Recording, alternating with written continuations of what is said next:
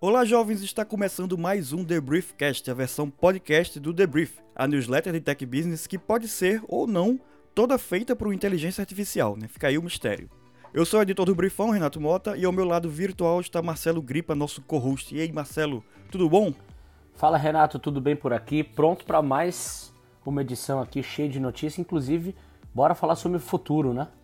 No programa de hoje a gente vai falar sobre a tecnologia generativa, né, a ferramenta por trás das inteligências artificiais que estão criando imagens e vídeos na internet né, e o seu potencial para além dos memes. Ainda teremos a Apple né, adotando o USB-C à força, a Xstage ampliando seu portfólio de criptomoedas, o Elon Musk atando os últimos nós antes de comprar o Twitter e o Spotify ampliando seu domínio de mercado.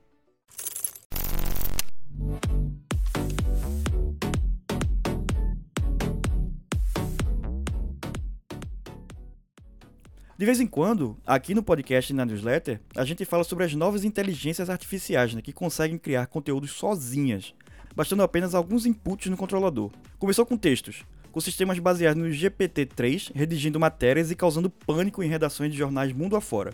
Passou pelos novos artistas gráficos, como os sistemas Dali e Midjourney, chegando até os videomakers, como o Imagine Video, Fenac e o Make Video, e alguns, além de alguns dos principais geradores de músicas também. Mas qual a tecnologia por trás desses robôs e o que mais eles podem fazer? Em especial, quais novos negócios podem surgir? A chamada Generative Tech, ou tecnologia generativa, é a última moda entre as empresas do Vale do Silício e está atraindo a atenção de muitos investidores.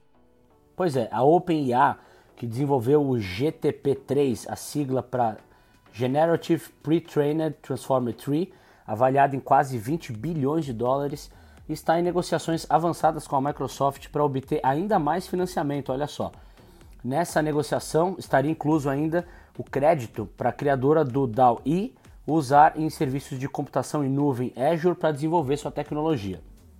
A Anthropic, uma empresa de pesquisa e segurança de IA, levantou 580 milhões de dólares em uma rodada de série B, que somado a outros investimentos que vem recebendo desde o ano passado, já coloca o financiamento da companhia na casa dos 700 milhões de dólares. Com apenas 18 meses de vida, ou seja, um ano e meio, outra companhia do setor, a Jasper, atingiu quase 100 milhões de dólares de receita e uma avaliação de 1 bilhão e meio de dólares, bastante grana. A tecnologia está sendo incorporada também por grandes empresas. A Microsoft lançou recentemente, dentro da suite Office, o Designer, um aplicativo que funciona da mesma maneira que os modelos de texto para imagem usuários poderão digitar prompts para gerar instantaneamente uma variedade de designs com o um mínimo de esforço, né, de acordo com a empresa. Essas imagens podem ser usadas para criar desde cartões comemorativos e postagens em mídia social, até ilustrações e apresentações em PowerPoint, e até logotipos também para as empresas. Outro grande player desse mercado, a Adobe, incorporou ferramentas de inteligência artificial que possibilitam a criação de imagens compostas com apenas alguns cliques. Bom, para os analistas da empresa de capital de risco NFX, a tecnologia generativa é, abre aspas, o próximo passo em software. E aí segue a declaração deles. É um novo nível de parceria homem-máquina. Ele transforma os mecanismos de aprendizado profundo em colaboradores para gerar novos conteúdos e ideias, quase como um humano faria. Fecha aspas. Bom, na visão desse pessoal, a internet foi caracterizada até hoje como um espaço para fazer consultas de banco de dados para obter conteúdos antigos, enquanto a Generative Tech mudou esse paradigma ao trazer peças únicas de conteúdo geradas na borda da rede e em tempo real.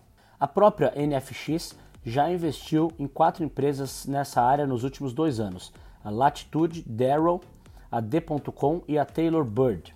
Bom, na opinião dos analistas, a tecnologia generativa está acontecendo em paralelo com a Web3, mas ela se move mais rapidamente do que o cripto, por exemplo. Outro ponto que atrai esses investidores é que, diferentemente de outros segmentos, como carros autônomos, por exemplo, sistemas de tecnologia generativa não enfrentam tantas regulamentações, né? afinal não matam ninguém.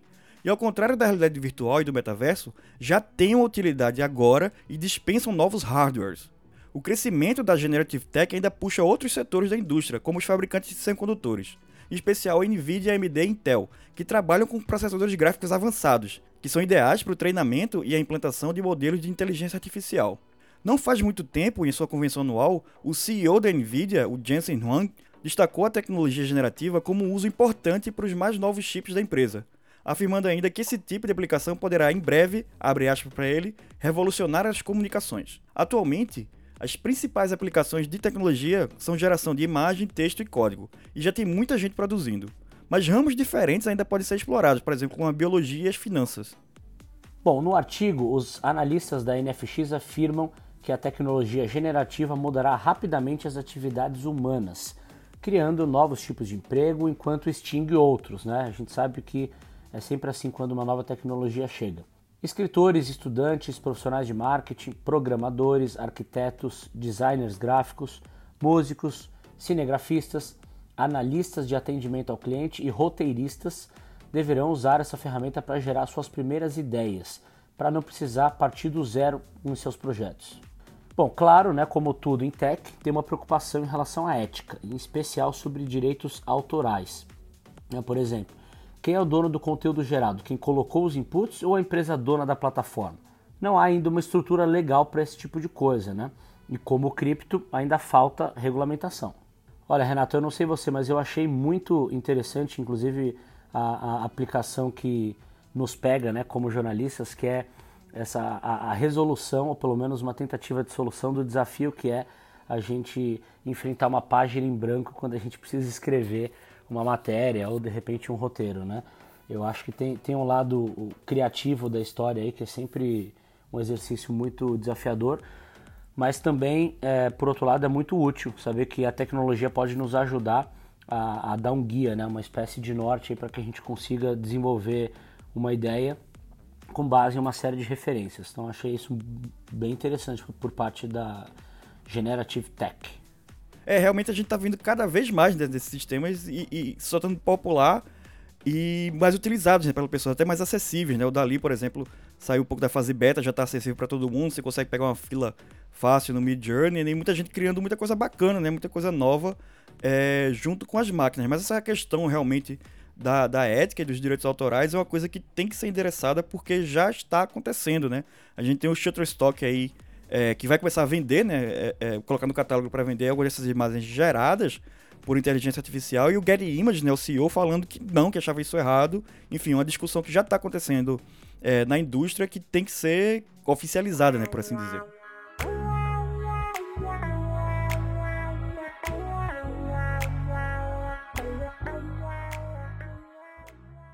Não teve jeito. A Apple confirmou que os iPhones passarão a vir com a conexão USB-C para atender às demandas da padronização da União Europeia. Em entrevista ao Wall Street Journal, o vice-presidente sênior de marketing da empresa, o Greg Joswiak, afirmou, abre aspas para ele, obviamente teremos que cumprir, nós não temos escolha. Quando isso acontecerá, de acordo com o executivo, dependerá das autoridades europeias. Atualmente, a lei determina que todos os telefones celulares e tablets terão que usar o USB-C até outono de 2024 o executivo se recusou a responder se a empresa incluiria o conector, né, USB-C, em telefones vendidos fora da União Europeia. E prestes a concluir sua negociação de compra do Twitter, Elon Musk tratou de acalmar os ânimos dentro e fora da empresa. Para dentro, o sul-africano garantiu que não tem planos de demitir 75% dos 7.500 funcionários da rede social. Ainda se espera né, que Musk é, é, faça algumas demissões, mas esses cortes estão previstos para acontecer mesmo que ele desista completamente da compra da plataforma. E eles devem ficar mais ou menos na casa dos 25% da força de trabalho da empresa.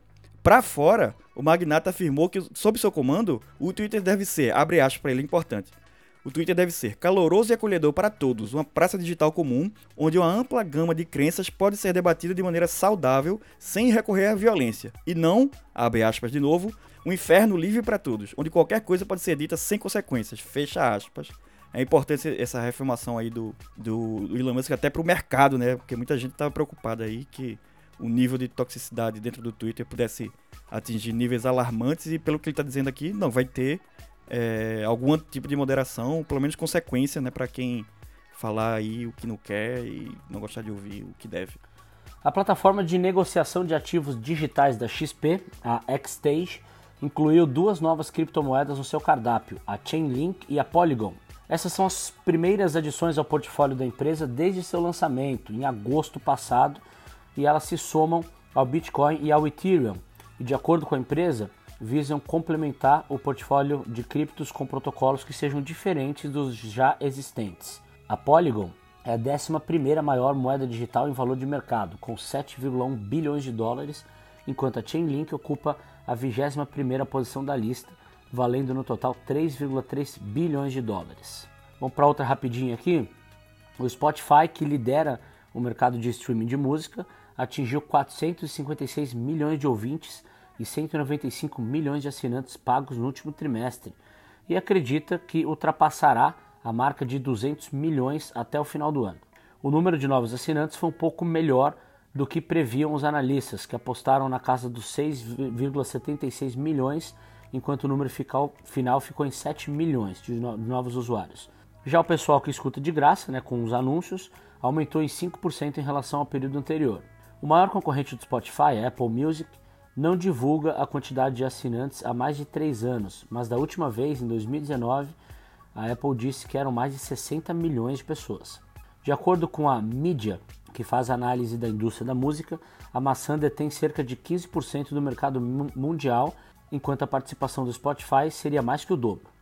É, minha indicação dessa semana é um jogo que entrou aí recentemente, entrou essa semana no Game Pass, já era um jogo que já tinha sido lançado aí pro PS4 e entrou essa semana aí no, no Game Pass da Xbox, que é o Persona 5 Royal, né, que é a versão é, mais completa desse jogo Persona 5 da Atlus, que é um jogo muito bacana. Eu gosto muito, quem gosta de JRPG, é um jogaço. Quem gosta de anime e tal, com essa dinâmica. É, o Persona 5 é o jogo mais recente né, da, da, da franquia. Tá disponível nessa, na versão Royal lá no Game Pass. E assim, é isso. Quem gosta de, sei lá, Final Fantasy, gosta de jogos de RPG no estilo japonês, é um jogo muito bom porque ele mistura não só essa parte das batalhas e tal, é, da estratégia né, no, dentro da luta, como ele tem um lado fora da, da, das batalhas, que é muito interessante, porque se passa, a história se passa com estudantes, então, assim, é, tem uma parte que é dentro do colégio, e boa parte do desenvolvimento que você faz do personagem para poder ter mais poderes e chegar lá no, no, nos combates e, e dar conta, se dá fora, assim, na sua relação com as pessoas. Quanto mais você se relaciona com as pessoas, faz amizades e aprofunda essas amizades, mais forte seu personagem vai ficar dentro das batalhas lá. E assim, bem legal, a história é bem interessante. Tem um anime, até tem no Crunchyroll, se você quiser ver a versão de anime, tomar spoiler. Mas tem um anime também, é muito bem feito, a arte dele, o design do jogo é muito legal. Inclusive, é, esse jogo era. Essa linha toda de jogos era exclusiva do PlayStation, até por tempo atrás. Mas a Atlus aí abriu esse contrato, tá entrando aí no Xbox e vai lançar, acho que agora no começo do ano que vem, é, para todas as plataformas, é, o Persona 4 Golden, que é o anterior, que eu até joguei na época no, no PS Vita, um jogaço.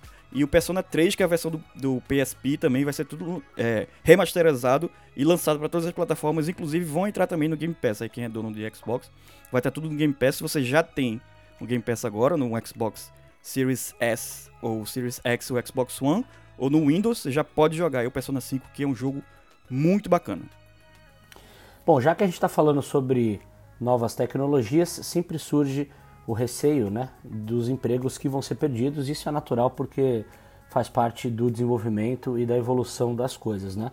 É, mas eu quero trazer um olhar mais otimista para essa história, por isso a minha dica é o livro Seja Egoísta com a Sua Carreira. Sim, uma palavra forte, o egoísmo, mas o egoísmo no sentido de você se preocupar mais com a sua carreira do que é, com tudo que está em volta, né? incluindo a empresa que te emprega hoje e pode decidir te mandar embora uh, no dia seguinte. Esse livro ele foi escrito pelo Luciano, Luciano Santos, que já passou por grandes empresas de, de tecnologia, principalmente o, o, Facebook e o Google, e hoje ele é escritor, mentor e dá dicas de carreira no LinkedIn.